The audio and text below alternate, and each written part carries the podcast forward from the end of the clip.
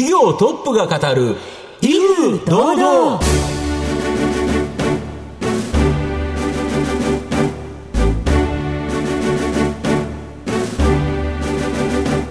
毎度相場の福の神こと藤本信之です。アシスタントの飯村美希です。この番組は巷で話題の気になる企業トップをお招きして番組の指揮者的役割である財産ネット企業調査部長藤本信之さんが独特のタクトさばきでゲストの人となりを楽しく奏でて紹介していく企業情報番組です。藤本さん明けましておめでとうございます。明けましておめでとうございます。ということで威風堂々新年一発目ですね。そうですね。やはり新年らしくですね、はい、今後日本が大きく成長するにはスタートアップ、はい、この成長企業これがガンガンガンガン成長していかなきゃいけない、はい、やっぱこれをきちっと支援するような企業本当に今日ご紹介したいなとすね。はい。それでは皆様番組最後までお楽しみください。この番組は企業のデジタルトランスフォーメーションを支援する IT サービスのトップランナーパシフィックネットの提供財産ネットの制作協力でお送りします。企業トップが語る威風堂々。それでは本日のゲストをご紹介します。証券コード7089東証マザーズ上場フォースタートアップス株式会社代表取締役社長清水雄一郎さんにお越しいただきました。清水さんよろしくお願いします。よろしくお願いします。よろしくお願いします。フォースタートアップス株式会社は、東京都港区の六本木一丁目駅の真上、泉ガーデンタワーに本社があります。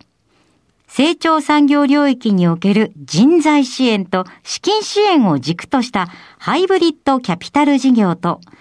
スタートアップエコシステム構築を目指して事業を推進している企業です。それでは清水さんの方からも簡単に御社のことを教えてください。えー、フォースタートアップスは2016年の9月に法人を設立いたしまして、えー、成長産業支援事業を手掛けております。具体的には日本から世界で勝てる、えっ、ー、と、スタートアップの育成のために人材の支援と資金の支援を組み合わせたハイブリッドキャピタルを展開。合わせて、え、アメリカのシリコンバレーや中国の深センのように、スタートアップが育成されるために必要な情報、制度、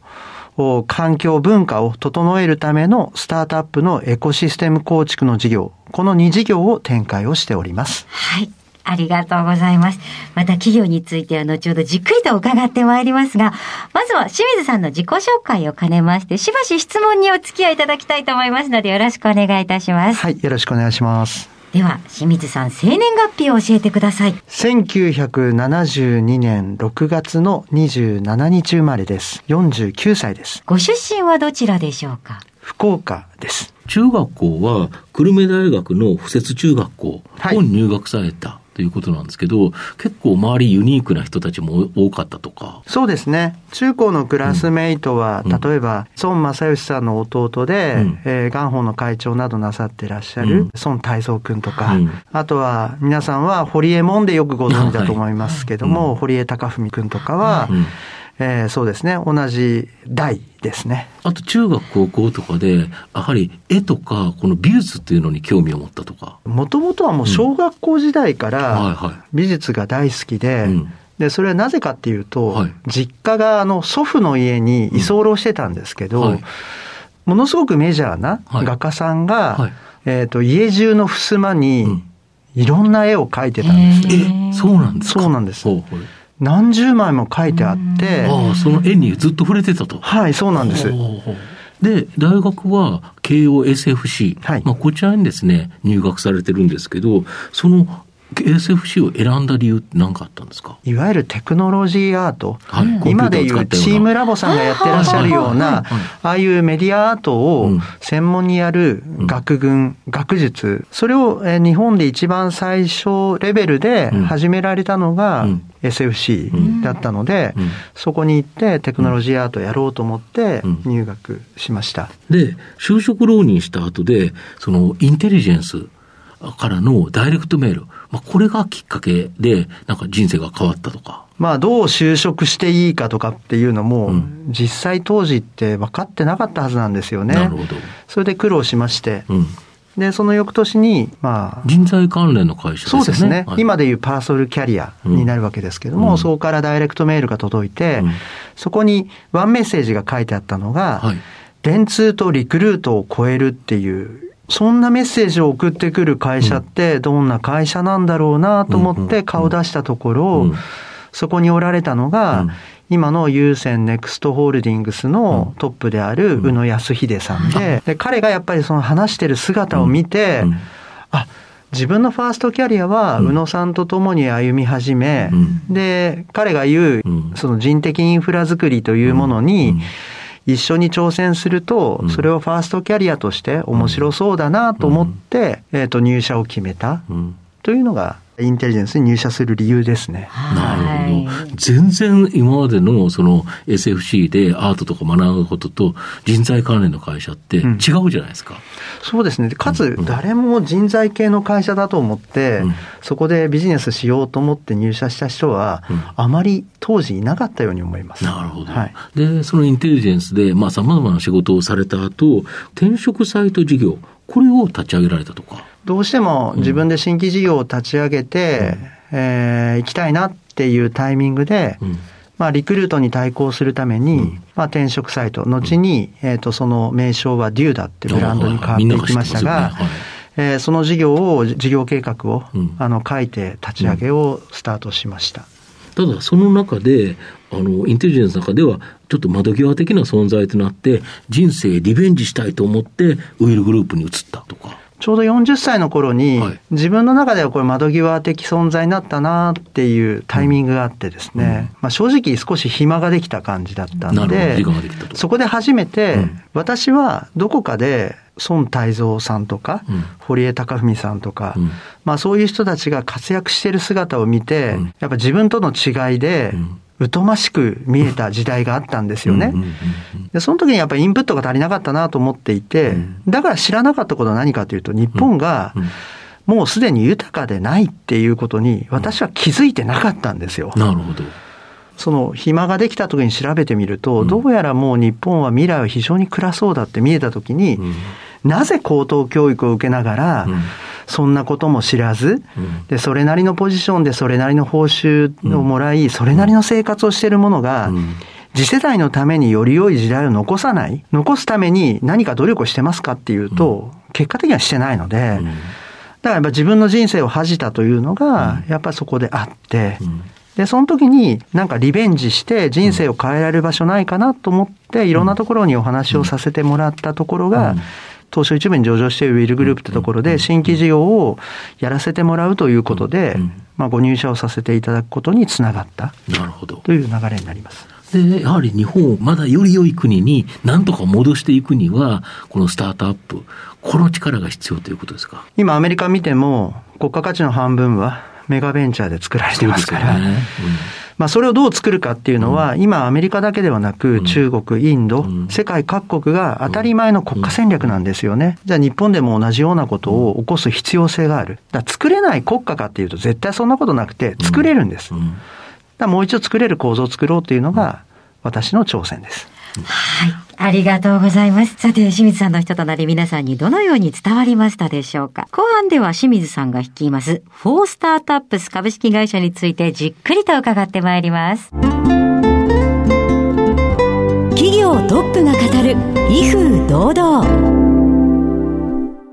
では後半です。藤本さんのタクトがどう冴え渡るのか、ゲストの清水さんとの共演をお楽しみください。御社は世界で勝負できる産業、企業、サービス、人を創出し、日本の成長を支えていく。そのために、フォースタートアップスというビジョンのもと、社名通りのスタートアップ、まあ、企業を間もない成長企業ということなんですけど、まあ、ここに人材と資金の支援、これを軸としたハイブリッドキャピタル事業、まあ、これがメインビジネスということだと思うんですけど、このハイブリッドキャピタル事業、どんなビジネスか、まあ、具体的にちょっと概要を教えていただいていいですか？まず最初に、うんえー、日本を代表するベンチャーキャピタルの皆様から、はい、えっ、と、有力なご投資先をご紹介をいただいています。はい、なるほど、投資しているところから。はい。で、まあ、まだ私ももう110名強の従業員の会社ですので、うんたくさんの企業様をまだ勝たせるほどの力は持ち得ていません。ですので、一番勝たせたい、うん。うん、一番日本の未来をアップデート、はい、うんうん、未来をアップデートできる企業様をまずご紹介いただいてるんですよね。うんうん、で、そのご紹介いただいた企業様に、私どものオフィスに出向いていただいて、はい、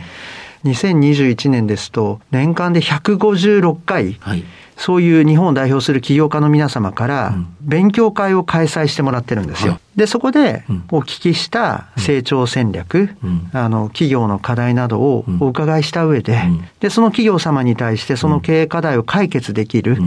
経営幹部の方を上から順番に組閣をする。なるほど。人材を、この会社にはこういう人材が必要だっていうのを見極めるということですか？そうなんです。で、見極めた後、そういう人を探して紹介していくと。そうです。で、その、上から順番に企業の体制を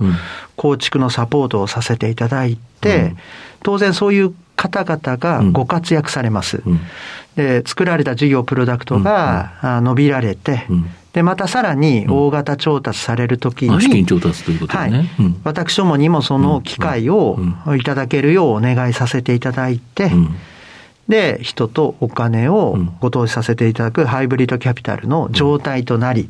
で、さらにその企業の進化のために、日本最高の人的支援を投入したり、あとまたは大企業とスタートアップをつなぐ、えー、資本業務提携、事業アライアンスを組ませていただいたりしながら、その会社の、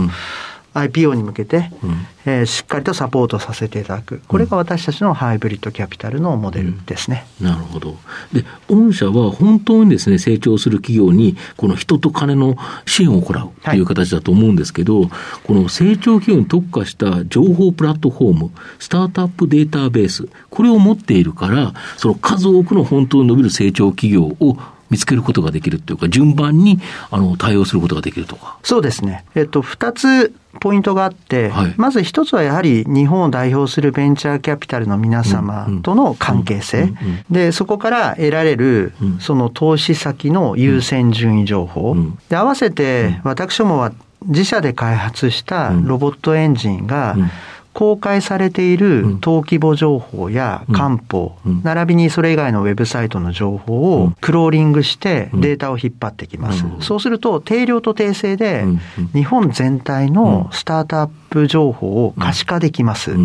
で、その上で、えー、私どもの中で作った独自のアルゴリズムで、はい、日本全体のスタートアップの成長性ランキングを作ってまして、うん、その上位のチームに対してエコひいきする、そのようなサービスを展開をしています。なるほど。これエコひいきっていうのが、やっぱり重要なポイント。やっぱり強いところを勝たせないと大きくならないですもんね。そうですね。日本は、その潤沢に人的資源も資金もあるわけではありませんから、えっ、と、誰から順番にその資源を使うかっていうのは、日本の未来のアップデートスピードを決めてしまうので、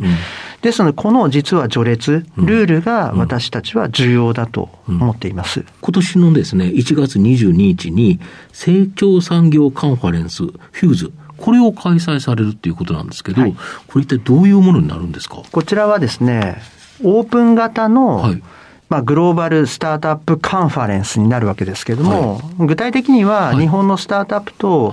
海外の機関投資家、はい、えー、オープンイノベーターなどが出会う場所にしたいなと思ってます。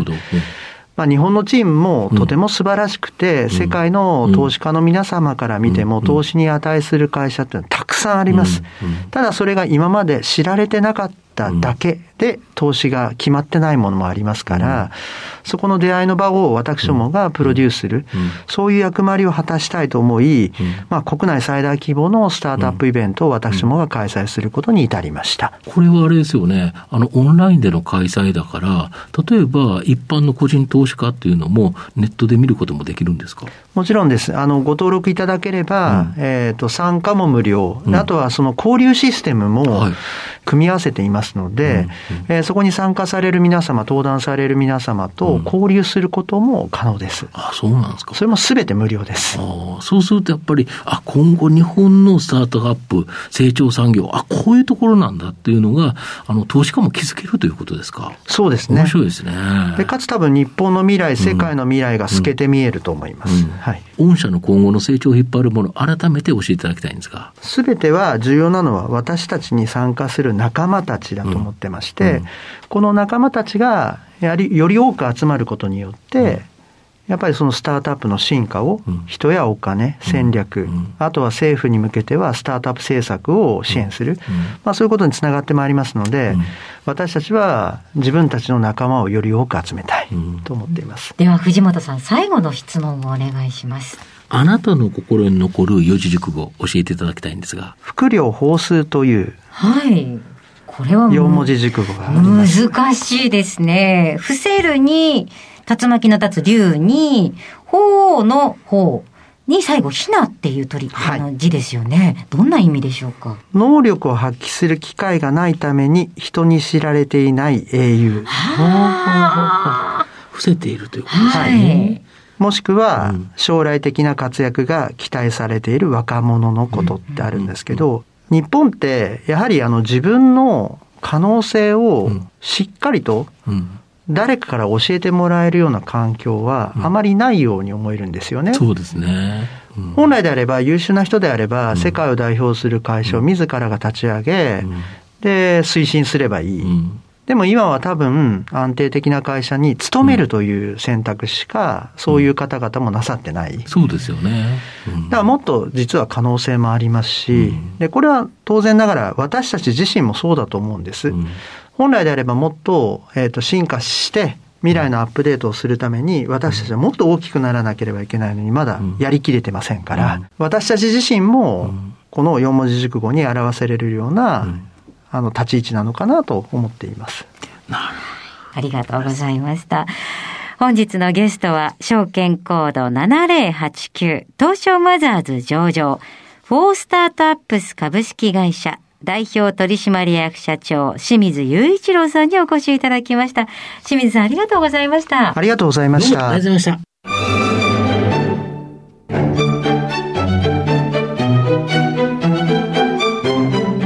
企業トップが語る、威風堂々。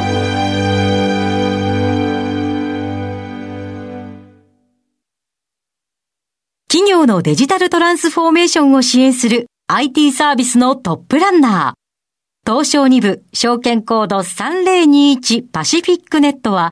パソコンの調達、設定、運用管理からクラウドサービスの導入まで、企業のデジタルトランスフォーメーションをサブスクリプションで支援する信頼のパートナーです。取引実績1万社を超える IT サービス企業。東証2部証券コード3021パシフィックネットにご注目ください。お送りしてきました企業トップが語る威風堂々そろそろお別れのお時間です今日のゲストはフォースタートアップス株式会社代表取締役社長清水雄一郎さんでした。そして清水さんの選ばれました四字熟語は副業ホースでございました。いや難しい言葉でしたがまさかあの事業内容をこう表すような四字熟語でしたね。それではここまでのお相手は藤本信之と飯村美希でお送りしました。来週のこの時間まで。ほなさいなら。この番組は企業のデジタルトランスフォーメーションを支援する IT サービスのトップランナーパシフィックネットの提供財産ネットの制作協力でお送りしました。